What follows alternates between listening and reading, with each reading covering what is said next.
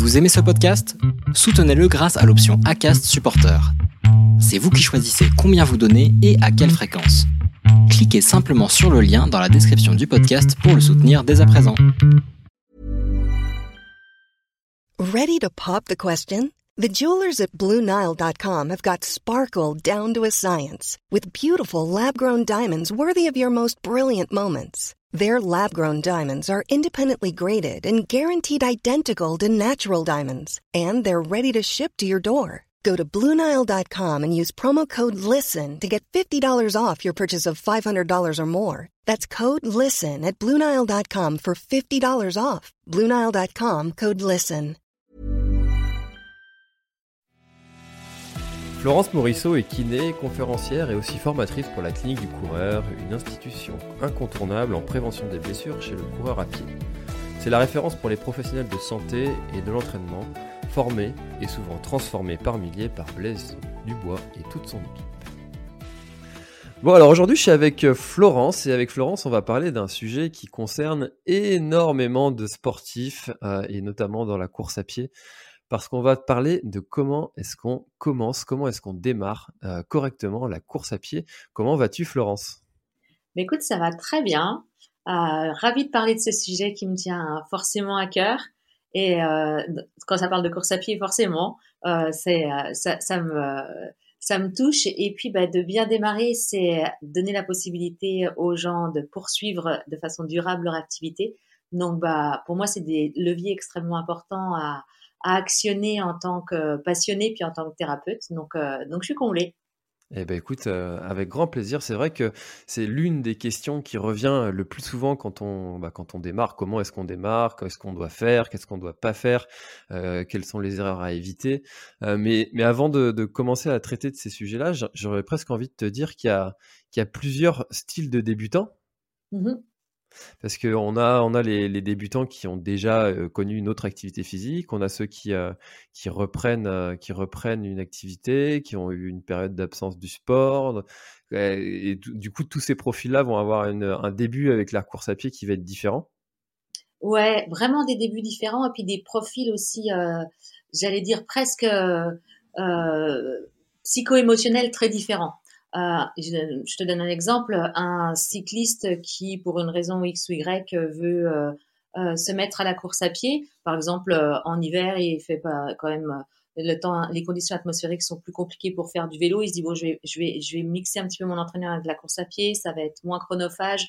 bah, il va être pour moi extrêmement à risque dans le sens où lui, il aura aucune limite physiologique quant au fait de courir.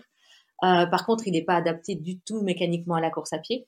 Et puis, c'est un, c'est un profil un petit peu euh, obsessionnel dans le bon sens du terme, hein, dans le sens euh, besoin de l'activité, dans le sens habitude de pratique, dans le sens habitude de l'abnégation auquel il faut répondre quand on est, quand on s'entraîne régulièrement. Et puis, à côté de ça, on va pouvoir avoir le débutant qui a souvenir que quand il a fait du cross au collège, il était bon il y a eu 20 ans de sédentarité, de peut-être malbouffe, un petit peu de tabac et de euh, bien de profiter de la vie euh, dans tous ces dans, dans, tous ces éléments, euh, j'allais dire potentiellement nocifs sur le long terme. mais donc bah, cette personne-là va vivre avec une sorte de de, de souvenir de d'aptitude ou de capacité à être relativement facile par, rapport à ses contemporains, sauf que bah la, situation musculo-squelettique et cardio-respiratoire n'est plus du tout la même.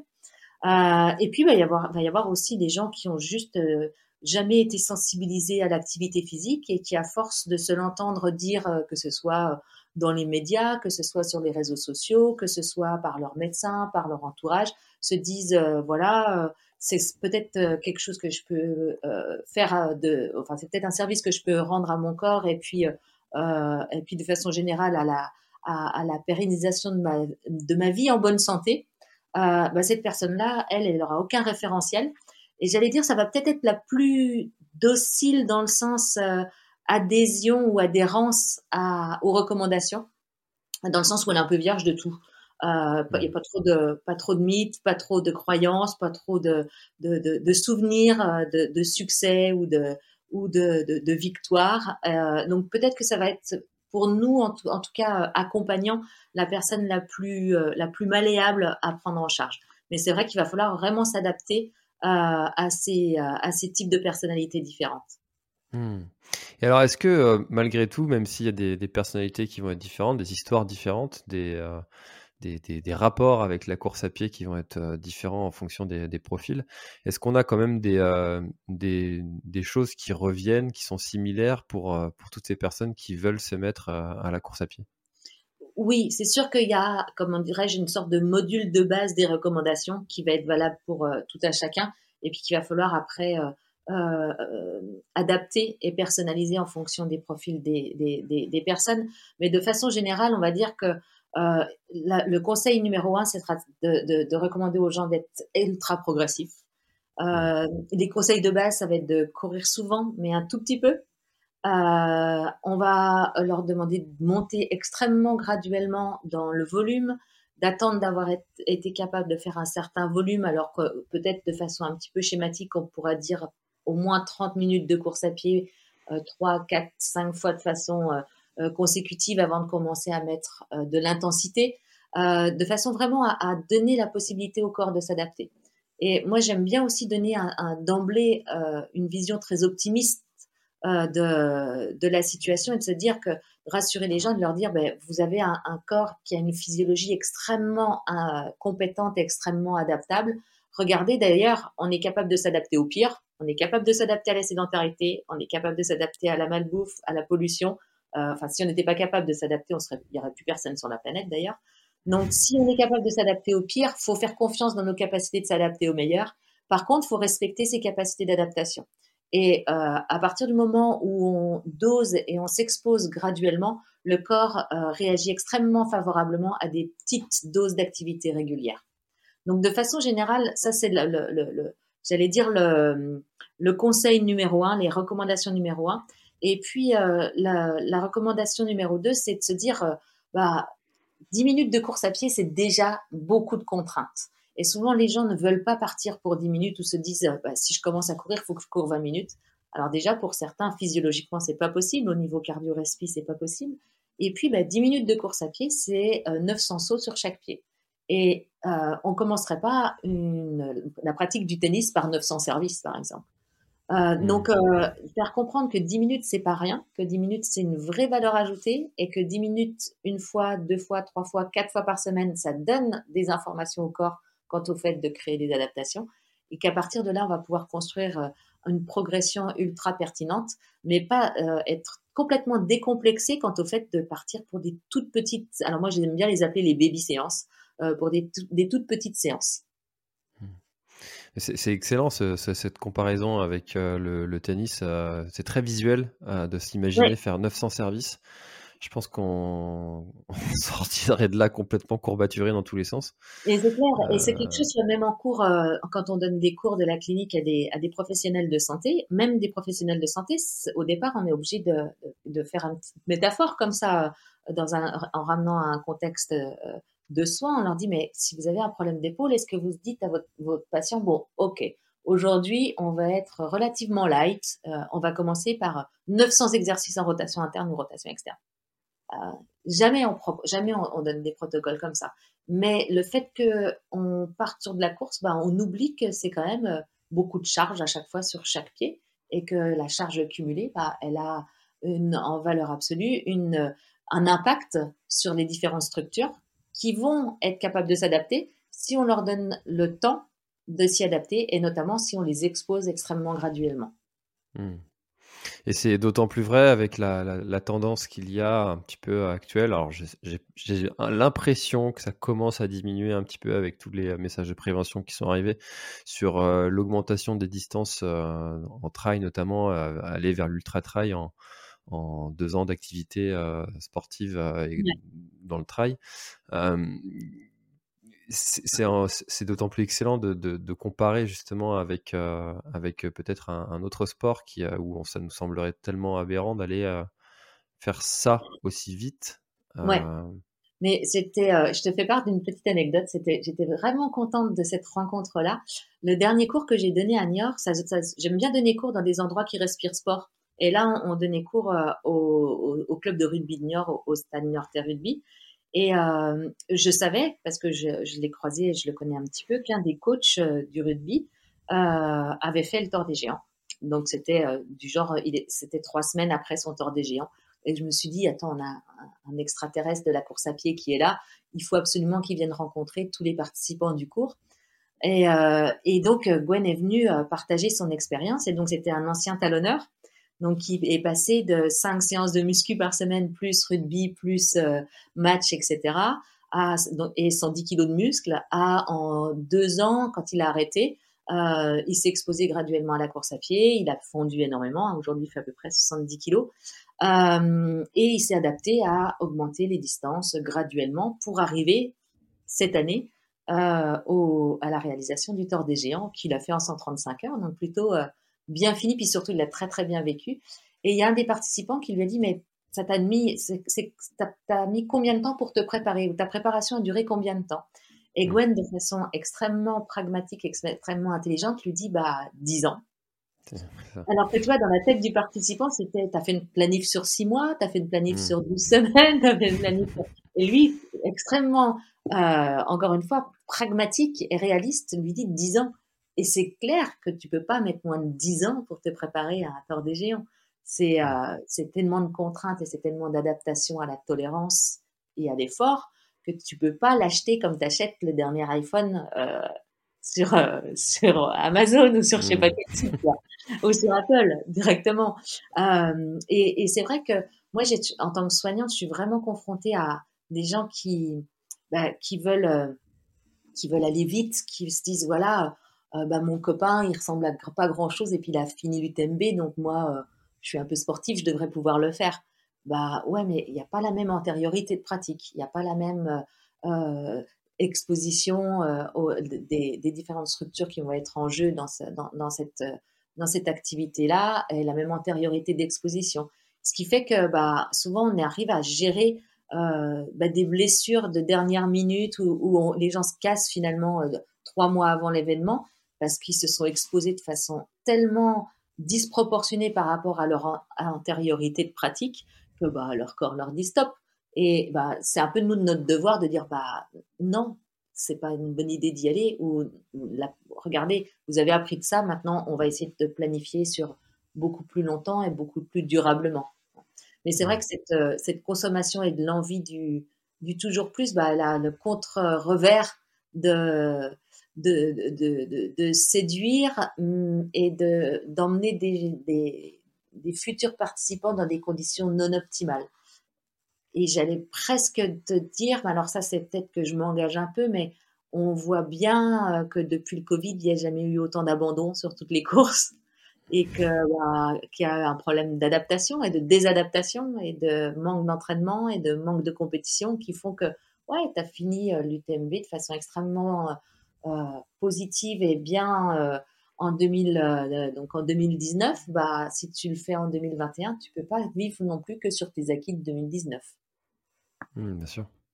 C'est ce que le corps s'adapte, euh, s'adapte euh, plus ou moins vite en fonction des, des, personnes, mais il se désadapte aussi. Il se désadapte très vite, ouais, clairement. Mmh. clairement.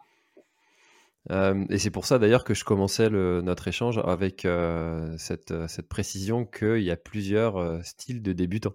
Mmh donc, mmh. euh, en fonction de l'antériorité, bah, ça pouvait forcément changer, euh, changer un petit peu. Ouais, puis l'âge aussi va rentrer en, en, jeu. Euh, l'âge, en fonction de l'âge à laquelle on débute, ben, on va pas tout à fait avoir les mêmes capacités d'adaptation. Et puis il y a une chose très injuste qui rentre en compétition là-dedans, c'est sa génétique. Euh, et puis en fait, pour plein de pathologies, en fait, il hein, faut bien choisir ses parents, mais, mais c'est sûr que la, la, la, génétique va aussi nous donner des capacités d'adaptation plus ou moins importantes. Dans certains cas, on pourrait être un peu moins poli avec son corps que d'autres, mais de façon générale, il vaut mieux être gentil avec lui, puis euh, comme ça, on, on, s'évite des obstacles.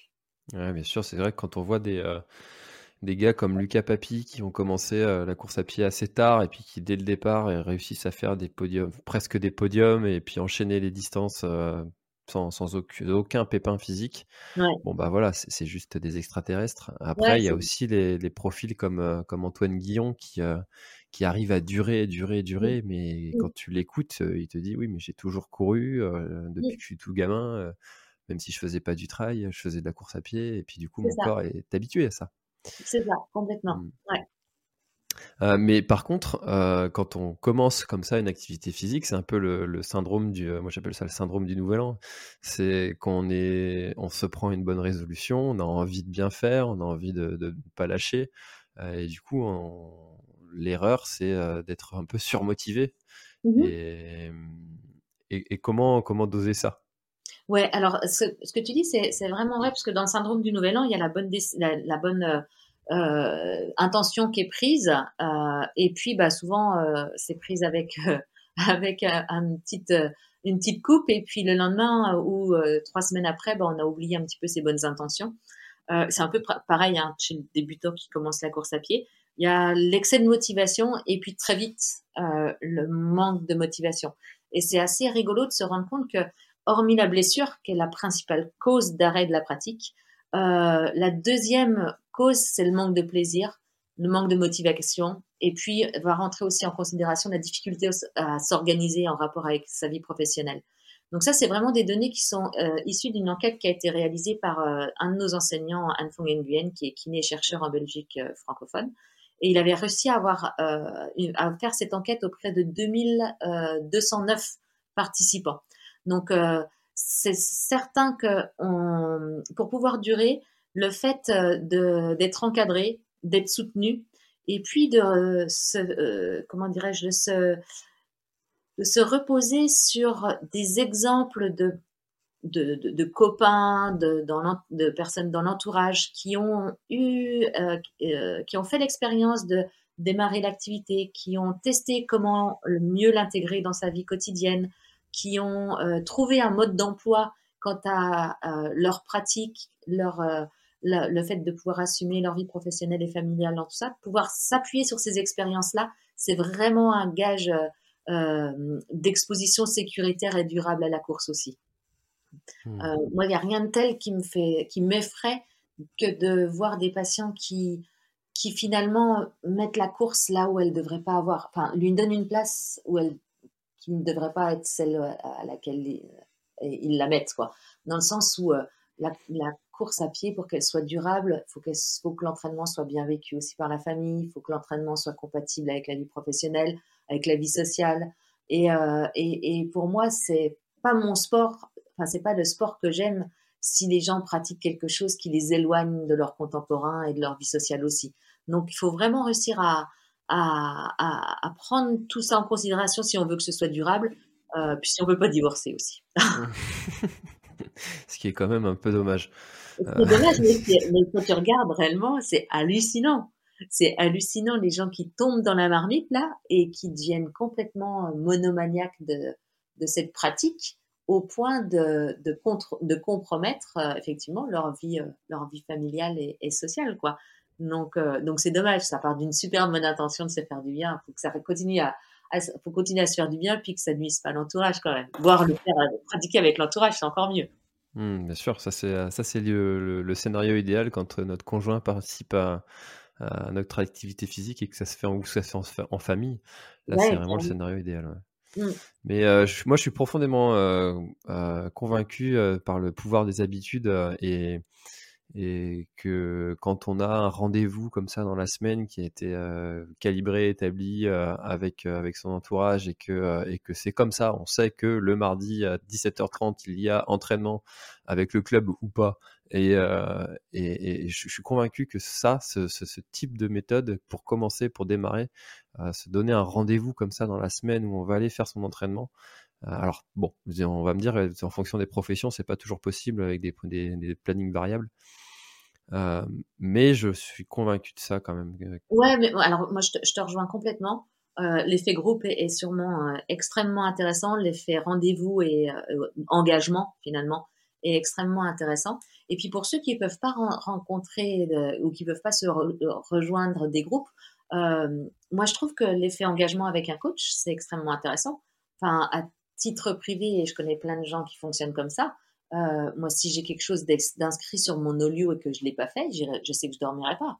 Donc, euh, donc, il faut que ce soit fait. J'ai un rendez-vous. Alors, c'est moi qui décide de l'heure, donc c'est quand même super confortable. Hein, mais j'ai un rendez-vous avec ce qui est écrit sur mon, sur mon planning, sur mon, mon, application Nolio. Et, et, et ça, c'est sûr que ça engage.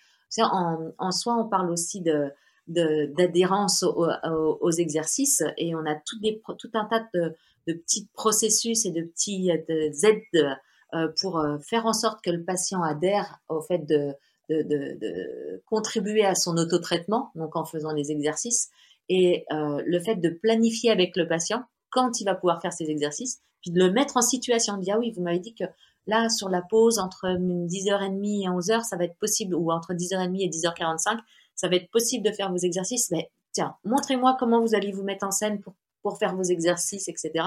Et de le jouer vraiment, euh, bah, ça renforce le fait que la personne s'engage dans sa thérapeutique. Et dans le démarrage de la course à pied, c'est exactement pareil. Le fait que quelqu'un mette de l'énergie pour aider à, planifier quelque chose, ça engage. Euh, et c'est là où, bah, coach, mais euh, j'allais dire presque un, coach pro que la personne va payer. Ça, ça peut être aussi une limite, mais ça peut être, il y a aussi plein de ressources en termes, au niveau associatif avec des gens qui ont plein de bonnes intentions et euh, qui ont des, des vrais vecteurs d'enthousiasme et de, et de motivation qui peuvent être extrêmement pertinents aussi. C'est sûr que pour démarrer et puis même pour euh, continuer, même là on peut rentrer même dans le niveau performance, il y a plusieurs euh, façons de faire. Maintenant, on a la chance d'avoir euh, bah, tous les programmes en ligne que l'on peut trouver. Ça peut correspondre à certains, mais ça peut aussi euh, être euh, l'accompagnement en ligne, l'accompagnement physique, l'accompagnement dans un groupe. et finalement, l'important, c'est de trouver ce qui, ce qui nous correspond à nous. Mmh et ce qui nous correspond à nous ne correspondra peut-être pas aux voisins et, et, de trouver sa méthode en fait. Complètement. Complètement. Et ça, ça demande aussi, ça demande de connaître les différentes options. Et puis ça demande de, de, de tester, quoi, puis finalement de trouver sa propre, sa propre, sa propre vérité. Mais dans tous les cas, euh, quelle que soit la façon dont on va euh, commencer sa pratique et comment on va être encouragé dans la durabilité de sa pratique, euh, bah, c'est sûr que l'effet groupe, moi, je la trouve géniale. Elle a ça, elle a ce contre-effet qu'elle peut être excessive ou dans, dans l'exposition. Donc, il faut aller vers le groupe et garder en tête qu'on n'a pas l'antériorité du groupe. Euh, hmm. Donc des fois c'est là où le groupe peut de temps en temps être un petit peu euh, être un petit peu euh, nocebo euh, entre guillemets dans, dans le sens où on peut peut-être avoir un peu plus tendance à aller trop vite quand on est euh, quand on est dans le groupe. Mais après dans un dans un but de progresser, bah, justement le fait d'être stimulé ça va être juste d'une richesse folle pour pouvoir progresser. Ouais, puis on a dans l'avantage du groupe aussi, c'est au niveau euh, social. On, peut discuter avec une communauté de gens qui euh, comprennent ce qu'on vit, euh, qui ont des objectifs qui sont similaires aux nôtres.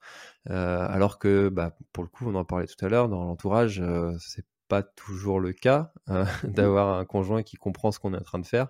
Mmh et ça peut être intéressant aussi de, partager, de trouver des amis qui, qui vont pratiquer la même passion que nous. Mmh ça aussi, pour durer, c'est aussi important, je trouve, de, rentrer dans une communauté, alors que ce soit physique avec un groupe de travail ou virtuel avec tous les groupes Facebook qui existent et qui sont bienveillants pour certains. Ouais, non, non, c'est sûr.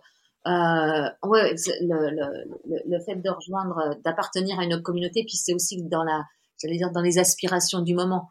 Euh, on a ce besoin de, de, de, de, partage, de fait de d'être reconnu par ses pairs, de fait d'être, de, oui, d'appartenir finalement à, une, à un groupe, à une communauté.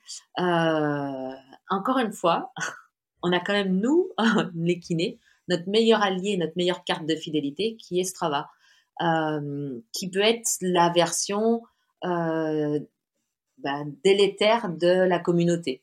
Euh, parce que Strava, c'est la course au plus, c'est si quelqu'un a dépassé ton com, tu reçois un mail t'invitant à aller leur dépasser derrière. Donc, Il y a même plus de tu, limite tu fais plus attention à ce que tu avais planifié, mais ton seul objectif c'est d'aller piquer le com à celui qui vient de le de, de, dépasser. Enfin, il y a, cette course un petit peu à l'échalote qui fait que bah ça c'est pareil, ça avait été ça avait été l'objet d'ailleurs d'un travail de, de, de master où l'étudiant en question avait évaluer le potentiel dommage de Strava. Et en fin de compte, euh, effectivement, le fait d'appartenir, enfin, le fait d'avoir un profil Strava faisait que d'emblée, on était un coureur plus à risque. Et je me souviens ah vraiment d'un patient qui me disait que lui, c'était, il ouvrait Strava avant de faire quoi que ce soit le matin pour voir si autour de lui, il y a des, gens qui avaient fait plus de kilomètres que lui, à quelle vitesse, euh, ceux qui préparaient la même course que lui. Enfin, c'était devenu complètement, euh, complètement délétère.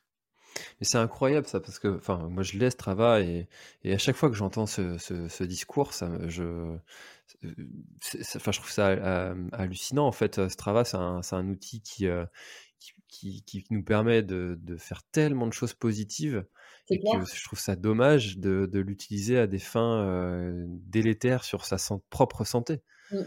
Mmh. Alors que ça peut tellement apporter en fait. Ouais, ouais, ouais. En fait, c'est vraiment l'utilisation un peu à double tranchant et puis que là c'est le, juste le mauvais côté euh, le mauvais côté de la, de, la force. Hmm. Euh, alors, on a beaucoup parlé de, du coup de, de tout ce qui est un peu sociétal, de l'ambiance, de voilà. Euh, physiologiquement parlant, euh, est-ce que quand euh, tu reçois un patient qui te dit bah, je vais, commencer la course à pied, tu lui fais des, recommandations? De façon très pragmatique, bah, je vais commencer par le rassurer quant au fait que c'est une, excellente idée de commencer à courir et que sa physiologie est incroyable et qu'on a des capacités d'adaptation extraordinaires. Pour, pour autant qu'on donne donne à notre corps la possibilité euh, de s'adapter. Donc, euh, il va falloir qu'il court relativement sur des très petits temps au début. Par contre, qu'il court souvent. Et quand j'entends souvent, c'est euh, bah, si c'est possible trois fois par semaine, c'est mieux que deux. Si c'est possible quatre fois par semaine, c'est mieux que trois. Si c'est possible cinq fois par semaine, c'est encore mieux que quatre. Donc, le plus il pourra courir souvent, le mieux ce sera. Par contre, il faudra qu'il commence extrêmement par des, des, séances extrêmement courtes et ne pas hésiter à faire de l'alternance marche-course. Parce qu'il y a une espèce de, de j'allais dire, de, de, de, choses qu'il faut pas faire, quoi. De, je, je trouve pas mon mot, mais euh, si, si, tu, si tu marches, t'es pas un coureur, quoi. Euh, et en fin de compte, tu peux très bien commencer à courir en alternant marche-course, et puis tu vas même voir euh, au fur et à mesure que ça ne diminue pas forcément ton temps au kilomètre énormément, mais que faire de l'alternance marche-course, c'est pas désacraliser la course à pied, bien au contraire. Donc, je vais vraiment lui proposer de, de partir sur cette base-là, entre 3 et 5 séances par semaine en fonction de ce qui peut s'exposer, en alternance marche-course sur des séances qui vont durer, allez, la première, elle va faire 10 minutes d'alternance marche-course, pour petit à petit monter et puis arriver sur un programme, si on est sur un débutant complètement euh, vierge de toute pratique, je serais extrêmement prudente et j'irai sur un programme qui en huit semaines l'amène à peu près à 30 minutes de course. Et dans tous les cas, je lui demanderais bah, de courir, euh, même si c'est de l'alternance marche-course, de courir vraiment à toute petite euh, foulée. Il faut juste qu'il se sente essoufflé, mais que ça ne le mette pas dans une euh, incompétence, par exemple, à parler. et puis, bah, vu que c'est un débutant, et si j'ai le choix quant au fait de décider avec lui de son équipement, enfin si j'ai la possibilité de décider avec lui de son équipement, ben, je l'orienterai très clairement vers une chaussure qui lui permettra de sentir un peu sur ce, sur quoi il court, donc qui, n'altère pas trop la sensation du pied finalement. Parce que je sais que chausser d'une chaussure qui lui permette de sentir le sol va lui euh, va, l'encourager à avoir des bons comportements de modération des forces d'impact d'emblée, et puis va l'encourager aussi à être, euh, à être économe euh, et avoir une biomécanique euh, hyper efficace d'emblée. Donc ça, c'est un petit peu les recommandations pour quelqu'un qui serait euh, vierge de toute pratique, sans pathologie, sans antécédent particulier, euh, qui vient parce que voilà, il s'est entendu dire que l'OMS recommandait 150 minutes d'activité par semaine et que la course à pied c'était le moyen, un des moyens les plus accessibles pour lui en termes de temps, d'organisation et de coût pour assouvir ces 150 minutes d'activité physique modérée par semaine. Après, je vais te donner des recommandations qui vont différer si, par exemple, c'est quelqu'un euh, qui a une antériorité de pratique du genre foot, et par contre qui a des antécédents de pathologie d'Achille, avec, je sais pas, mettons qu'il ait eu une, lésion du tendon d'Achille, une rupture du tendon d'Achille pendant sa pratique du foot, bah là, peut-être que notamment sur la chaussure, je serais un petit peu plus conservatrice. En même temps, il n'y a pas grand-chose. J'irai pas sur une chaussure très très protectrice, mais je serais peut-être un petit peu moins, un petit peu moins. Euh, euh, ouais, j'exposerais peut-être un petit peu moins son pied d'emblée. Mmh. Euh, par contre, si c'est un footeux qui a des antécédents de genoux, bah là, de la même façon, il faudra qu'il économise au maximum et qu'il diminue les, les, contraintes au maximum au niveau de son genou. Donc, j'irai aussi sur des recommandations de courir peu souvent, peu, peu, peu, longtemps, très souvent, euh, avec euh, des chaussures qui interfèrent euh, au minimum entre le pied et le sol. donc ça, c'est la deuxième personne hein, qui, a fait du foot, qui a arrêté, mais qui avait des antécédents. et puis bah, la, troisième personne qui, qui elle, finalement, courait jusqu'à il y a six mois et puis a eu. Et là, encore une fois, quelqu'un qui arrête la course à pied pendant six mois, c'est un débutant. C'est là où c'est parfois difficile à faire comprendre. C'est un hmm. débutant. Euh, six mois de course à pied, c'est du déconditionnement euh, forcé au niveau des structures, euh, notamment distales, hein, pied, tendon d'Achille, mollet. donc lui, c'est pareil, je leur ferai reprendre, alors peut-être avec ses habitudes de chaussage antérieures. Lui, il n'y aura peut-être pas forcément de bonne raison de le faire changer, et encore que ça pourrait se discuter. Mais j'insisterai sur la, la, la notion de régularité, de fréquence et de réexposition par des toutes petites séances aussi. Mmh. Donc ça, c'est un petit peu les, les, les, les recommandations de base. Euh, Aujourd'hui, on est dans une ère où on a très envie de mettre euh, beaucoup de renforcement musculaire, euh, voire de proposer des programmes de renforcement musculaire en amont d'un programme d'exposition à la course. Euh, autant je suis hyper fan du renforcement dans un but de performance, dans un but d'économie de course, dans un but euh, de durabilité, de prévention chez le coureur euh, régulier, expérimenté ou compétiteur. Autant chez quelqu'un qui veut démarrer, je lui compliquerai pas l'affaire. Tu veux commencer à courir, cours. Puis une fois qu'il aura acquis une certaine euh, habitude et une certaine, un certain niveau de pratique en termes de, de volume, là, il sera peut-être intéressant de lui dire, écoute, voilà, là maintenant que tu es en capacité de faire, aller 30 euh, minutes de course euh, trois ou quatre fois par semaine, eh ben, moi, ce que je te propose, c'est d'ajouter du renforcement à l'intérieur d'une séance de, d'exposition, et puis pourquoi pas de l'intervalle à haute intensité dans, à l'intérieur d'une autre euh, séance d'exposition. Mais je compliquerai pas l'exposition au départ. Oui, je, pense que c'est important de mettre euh, une chose après l'autre et puis de de, ne pas euh, surcharger le, la semaine avec des, des programmes compliqués en plus à comprendre, des, des, techniques nouvelles euh, à apprendre, des, des, des, intervalles d'un pourcentage de VMA. c'est à quoi dégoûter. De façon très pragmatique, hein, quand c'est comme ça, quand on ne sait pas trop, on se dit qu'est-ce que la science nous dit? Et euh, bah, la science, elle nous dit que faire faire du renforcement à un débutant, ça ne diminue pas le risque de ce qui, le risque de ce qui se blesse. Donc, euh, le débutant, il faut qu'il commence à courir. Et puis, il va se renforcer naturellement rien qu'en courant au départ. Après, ça va être limitant. Après, je suis une fervente défenseur du courir moins pour courir mieux pour tous ces athlètes qui surcourent et qui, qui font un volume qui sert pas forcément à grand chose, mais c'est un autre débat. Euh, mais dans un premier temps, euh, vraiment le, le, le, le faire s'accaparer euh, une habitude, comme tu disais au départ, le faire s'accaparer juste une, une routine. Et sa routine, c'est d'aller courir cinq fois par semaine et euh, ou quatre fois par semaine. Au départ, c'est une routine de dix minutes et puis petit à petit, il pourra très bien garder trois séances de dix minutes et n'en faire progresser que deux. Et souvent, moi, c'est par là aussi euh, que, que, je vais dans les programmes que je peux faire pour les gens qui débutent, soit retour après blessure, soit des vrais novices.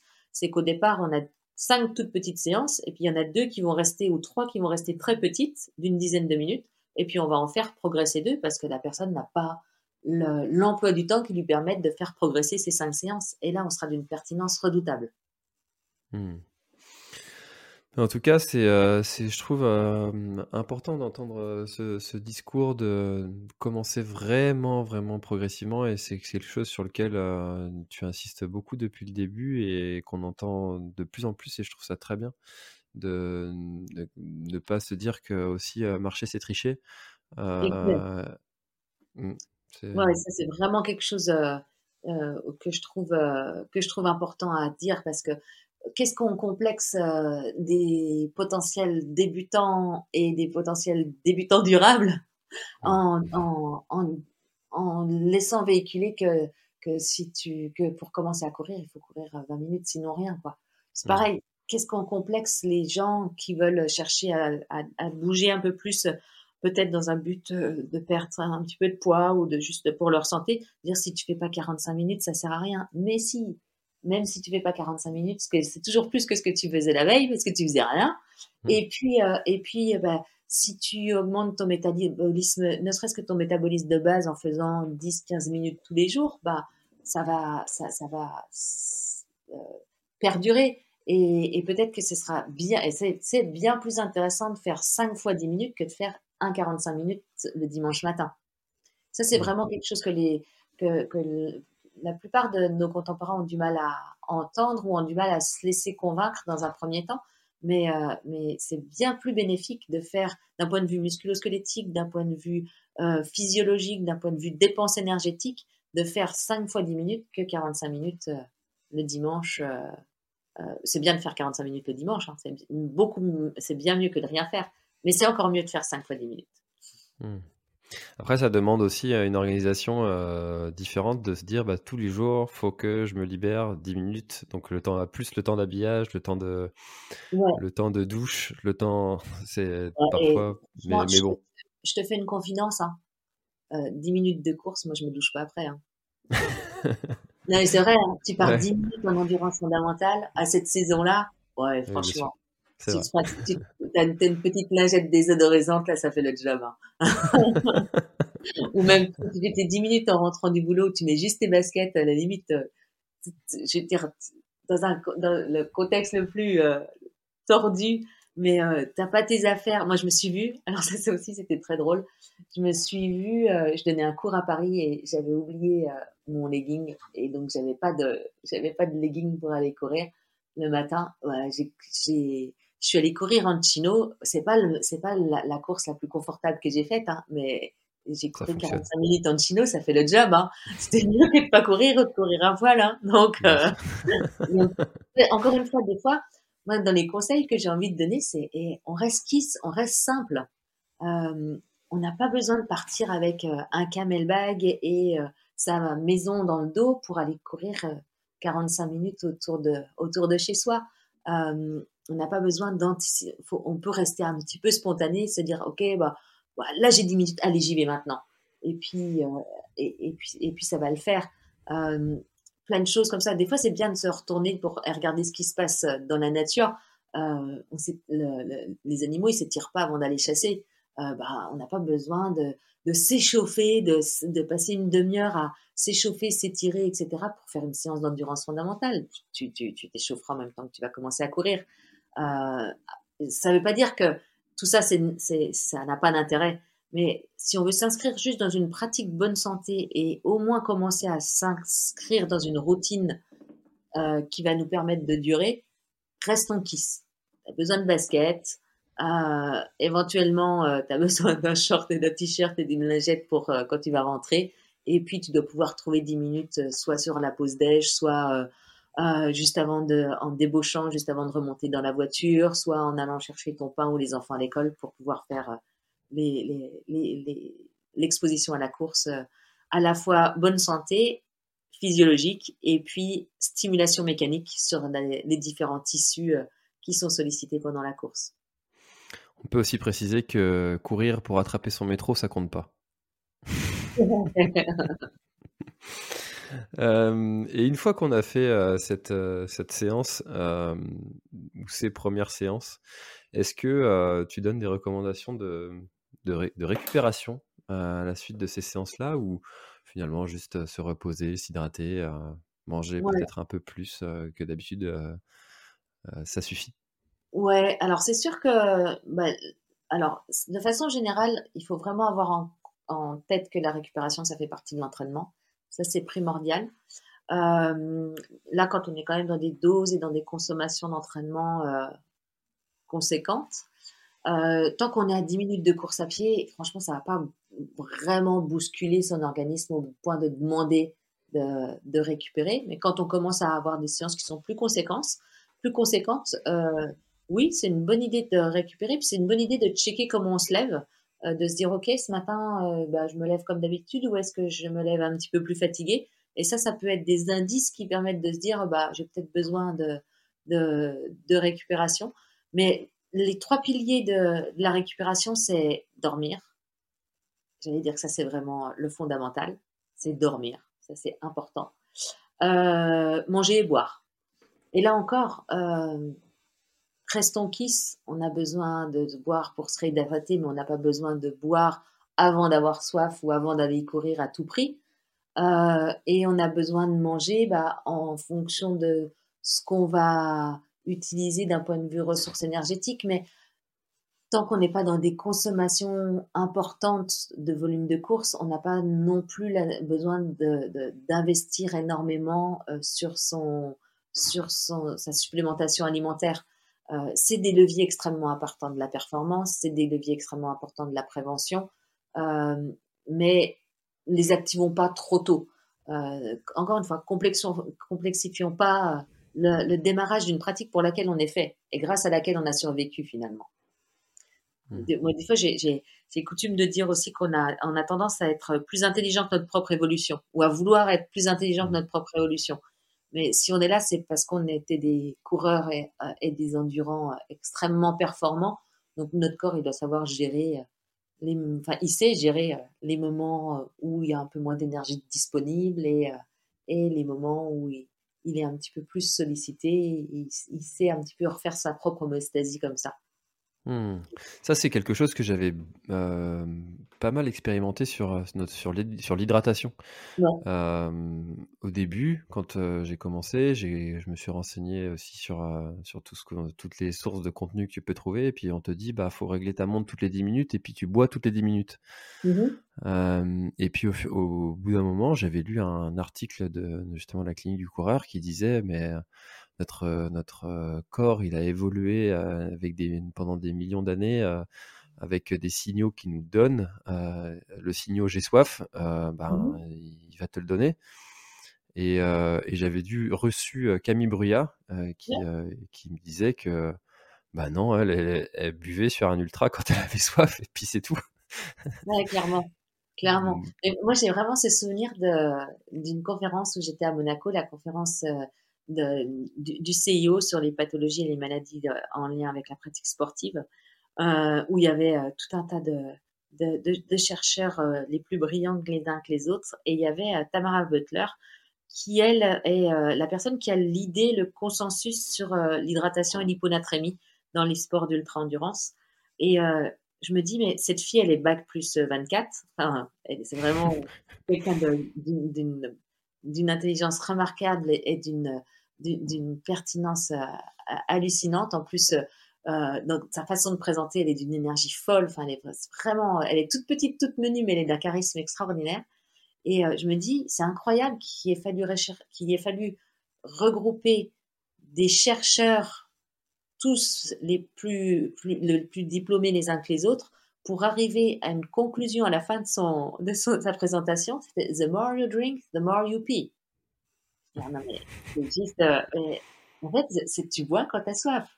Mais on stocke pas l'eau. Donc, euh, ça sert à rien de boire en prévision. Ça sert à rien de boire si tu si pas soif. Voir, ça peut même tenir. donc, euh, donc, il n'y a pas un, indicateur plus fiable que celui de la sensation de soif pour nous rappeler qu'il faut qu'on qu'on se réhydrate. Euh, T'essayes de passer. En fait, si tu essayes de faire en sorte de ne pas entendre le signal, il va, il va revenir à toi très, très, très, très, très, très vite. Euh, un signal douloureux, tu vas pouvoir le dompter euh, avec des techniques euh, peut-être de, de, conscience modifiée ou des techniques de prépa mentale que tu auras apprises, etc. Mais le signal de soif, tu ne le domptes pas celui-là. Si tu as soif, à un moment donné, tu vas être obligé de boire. Donc, mmh. il faut se faire confiance. Et l'idée de se dire que quand, quand on a soif, c'est trop tard, bah, c'est juste, encore une fois, des, des, des, des compagnies qui, qui, produisent et vendent des boissons d'effort qui, qui l'ont sorti d'études faites dans leur propre labo. Donc, donc là encore, un pouvoir marketing assez, assez extraordinaire. Eh ben, c'est aussi euh, le message de, de notre échange, je crois, qui, euh, qui, qui revient encore une fois, c'est de ne pas non plus surintellectualiser euh, sa pratique, de faire les choses simplement et puis de les faire. il y a quelque chose que j'adore donner régulièrement à la fin des cours, que ce soit parce que j'enseigne dans plusieurs plusieurs organismes de formation et j'y trouve un intérêt dans, dans plusieurs situations de, de, penser comme ça. restons euh, curieux euh, et décomplexés. Et je trouve que si on, si on démarre quelque chose comme ça, euh, bah, décomplexé, c'est comme, je trouve que la communauté des coureurs, elle est complexante quand même. Hein. Euh, elle, elle, peut être bienveillante, mais elle peut être hyper complexante. Euh, donc, si on se dit, bah, écoute, euh, moi, je m'en fous, je suis capable de courir que 10 minutes, et bah, je suis quand même un coureur si je cours 10 minutes, et tu as totalement raison que si tu cours 10 minutes trois fois par semaine, tu es un coureur. Euh, donc, commencer de façon euh, décomplexée, et puis curieux. Alors, curieux, ça veut dire que, effectivement, ça, il faut aller lire, il faut aller voir ce qui se fait, il faut aller, s'imprégner des expériences des autres, faut se questionner. Mais restons pas curieux, ça veut pas dire crédule.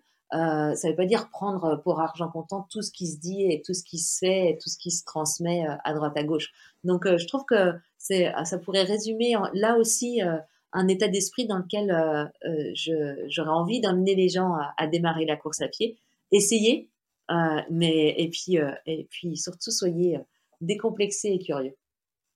Et puis, mais c'est pas facile d'être, de faire le, la part des choses dans le, non le vrai du faux, de, euh, quand tellement il y a de contenu qui est, qui est créé et, euh, et quand on démarre, on, moi j'aime bien souvent prendre l'exemple de, du passage à l'euro où il y avait des, mmh. euh, des économistes qui nous disaient il faut absolument passer à l'euro et puis tu avais un autre économiste lui aussi bac plus 24 qui te disait faut absolument pas passer à l'euro et toi tu es là au milieu tu sais à peine compter tes sous que tu as dans ton porte-monnaie et il faut que tu fasses un, choix. et ben, pour la course à pied, c'est pareil. Tu as des, des, des, des, gens qui vont te dire faut faire ci, d'autres qui vont te dire faut faire ça. Ils, se contredisent tous les deux et toi, tu es là au milieu et puis tu dois faire un choix. Et ben, c'est pas simple. Non, non, non. Et euh, c'est là où c'est vraiment important que pour nous, en termes de professionnels de santé, on soit très en connexion avec euh, les boutiques spécialisées. Parce que finalement, ceux qui ont le plus d'emprise et le plus de relations avec les néo-pratiquants, euh, c'est les magasins, c'est les conseillers dans les magasins spécialisés. Et ils peuvent être d'une, ils peuvent être euh, hyper, euh, hyper fédérateurs et puis donner vraiment des super bons conseils. Et puis des fois, ils peuvent être aussi très ils peuvent faire un espèce de brainwashing euh, assez puissant qui fait que derrière le patient va ou le, le, client va avoir du mal à se retrouver euh, ou à faire la part des choses si on lui donne un avis euh, un petit peu inverse. Et comme pour plein de choses, je trouve que la première sensibilisation qu'on a sur une chose, elle nous marque. Donc si elle peut marquer avec des bonnes recommandations, en tout cas des recommandations basées sur ce que nous dit et ce que recommande la science dans un premier temps, euh, ça peut être vraiment une bonne chose pour, euh, pour les, participants. Donc, euh, moi, j'engage vraiment mes, mes, collègues à créer du lien avec les magasins. Ça peut se faire. Moi, j'ai vraiment une belle, une, belle entente et bien une belle activité professionnelle avec, avec un, magasin sur York qui fait que bah, je lui renvoie des patients, il me renvoie des patients, et en fin de compte, ça va, ça, ça, ça, ça coule de source. Et en discutant avec lui, bah, il y a quand même plein de gens qui viennent directement à lui quand ils ont mal quelque part. Bah ouais, mais c'est mmh. pas son job. Donc il faut que avoir euh, cette espèce de connexion interprofessionnelle pour pouvoir euh, réaiguiller les gens vers des, vers des compétences et des bonnes recommandations le plus vite possible. Parce que l'errance va faire qu'ils vont avoir plein, plein, plein de, d'infos et des infos contradictoires. Bah, c'est, c'est, un beau message de, de, se dire que finalement chacun peut et doit travailler avec, avec les gens qui sont en lien avec sa propre activité. Et puis ça, ça, ça fait un cercle vertueux de, de, de, compétences qui sont transmises. Et ça mmh peut être que bénéfique pour le, pour le coureur au, bout du, au bout de la chaîne. Florence, on arrive déjà à presque 50 minutes d'échange. Est-ce qu'il y a quelque chose dont on n'aurait pas parlé et que tu trouverais un peu important de, de, préciser? Qu'est-ce qu'on n'aurait pas parlé? On a parlé de plein de choses quand même. Hein. Je suis pas sûre qu'on a parlé de, tout ce qu'on avait dit, tout ce qu'on s'était dit au départ, mais ouais, si, il y a une petite, il y a une petite, une petite stat que j'aime bien quand même citer parce que parce que c'est là où ça prouve tout l'enjeu de bien démarrer en course à pied faut vraiment savoir que euh, des coureurs à pied qui démarrent, il y en a un sur deux qui va se blesser. Euh, et si on évite qu'ils se blessent dans les six premières semaines, on diminue dramatiquement le risque de blessure euh, après. Donc vraiment, le démarrage et les six premières semaines de pratique, elles sont cruciales. Euh, donc c'est là où, nous, professionnels de santé, on a un, enjeu, mais finalement les débutants, on a du mal à aller les avoir ou aller les voir en première, euh, eux viennent pas nous voir tant que ça en première intention. Donc c'est là où bah, le détaillant et le club, ils ont un rôle de soit de réorientation, soit de conseil euh, hyper important. Et puis il y avait aussi une étude de Bertelsen qui moi m'avait sidéré euh, en fait, ils avaient fait une étude prospective qui avait suivi 930 coureurs et euh, novices, hein, ils étaient tous débutants. Ils avaient compté qu'il y avait 9% qui avaient arrêté au bout de 90 jours, parmi lesquels 20% euh, s'étaient blessés. Et il y en avait 27% qui avaient arrêté à 270 jours, parmi lesquels 23% étaient blessés. Donc ça, c'était la, la, conclusion de ça, c'était de se dire, ben, finalement, courir au-delà de 9 mois, quand on est novice, ça relève de l'exploit. Et c'est des chiffres qui font un peu peur quand même, parce qu'on est fait pour ça, mais finalement, euh, durer plus de neuf mois en tant que coureur à pied, il faudrait presque déjà avoir une médaille, quoi. Donc ça, c'est quelque chose qui m'avait vraiment frappé. Et la deuxième, euh, le deuxième chiffre qui m'avait qui m'avait frappé, c'est que c'était une étude de Nielsen qui avait euh, montré que le temps moyen après une blessure, il était de 90 jours mais que si on regardait l'écart, ça pouvait aller certains coureurs qui mettaient 9 jours à récupérer et d'autres qui mettaient 617 jours à récupérer. Donc t'imagines 617 Tu commences la course à pied parce que tu as plein de bonnes raisons et tu t'es laissé convaincre. Tu te blesses au bout de 15 jours et tu mets plus de 2 ans, tu mets 2 ans à récupérer. Autant dire que tu es, mort pour la course à pied. quoi. Ah bah oui. Euh, d'où l'enjeu d'être, euh, de, bien s'entourer que ce soit en termes de professionnels de santé, que ce soit en termes de, coach, que ce soit en termes de, d'équipementiers, de, clubs, etc., pour que pour pas tomber dans dans dans dans, dans, cet écueil-là. Hmm. Alors justement, euh, avant de commencer notre échange, on, discutait d'un autre échange que j'avais eu avec euh, Xavier Technet euh, pour, le, pour le podcast. Et il donnait aussi cette stat d'un de, coureur sur deux qui se, qui se blesse. Mais il disait, ça veut aussi dire qu'il y en a un sur deux qui se blesse pas. Ah, c'est clair. et, et qu'il faut aller voir comment il fait, lui, là, qui se blesse pas. donc, ça, c'est sûr. Et c'est là où l'expérience des pères est extrêmement intéressante pour le novice. C'est euh, tant qu'à faire. Si moi demain je suis novice en course à pied, il faut que je m'appuie sur une communauté et que j'aille en priorité voir celui qui s'est pas blessé dans sa première année de pratique. Euh, après, il y a plein de facteurs qui rentrent en considération. Euh, donc, euh, donc c'est difficile d'isoler la raison pour laquelle il s'est pas blessé. Euh, je veux dire, euh, cette année-là, il avait peut-être eu une promotion, rencontré la femme de sa vie, euh, acheté la maison de ses rêves et fait le voyage de noces inoubliable. Donc celui-là, il fasse n'importe quoi, il va pas se blesser celui-là. le contexte, j'allais dire, socio-affectif est tellement haut qu'il peut se mettre n'importe quoi sur ses articulations, il va pas se blesser. Hmm. inversement, bah, celui qui démarre la course à pied, parce que euh, sa femme vient de le quitter, euh, parce que bah, en plus il a du temps parce qu'il a quitté, il, a, il, vient de perdre son job, qui se sent un peu isolé, un peu mal dans ses baskets, etc. Bah, lui, c'est sûr en plus, il va tomber dans une, sûrement dans une pratique beaucoup plus obsessionnelle. bah lui, c'est sûr qu'il a quand même vachement plus de risques de se blesser. Donc tu vois, il n'y a pas non plus que la partie exposition à la course, que la partie équipement, que la partie génétique. Il y a aussi, bah, qu'est-ce que qu'est-ce qu'est ma vie au moment où je commence? Euh, et prendre un petit peu en considération ça, c'est important. Le côté obsessionnel des gens, et, ça on le reconnaît. Quelqu'un qui est un peu obsessionnel, il le sait. Il le sait parce qu'il l'a déjà vécu dans d'autres activités.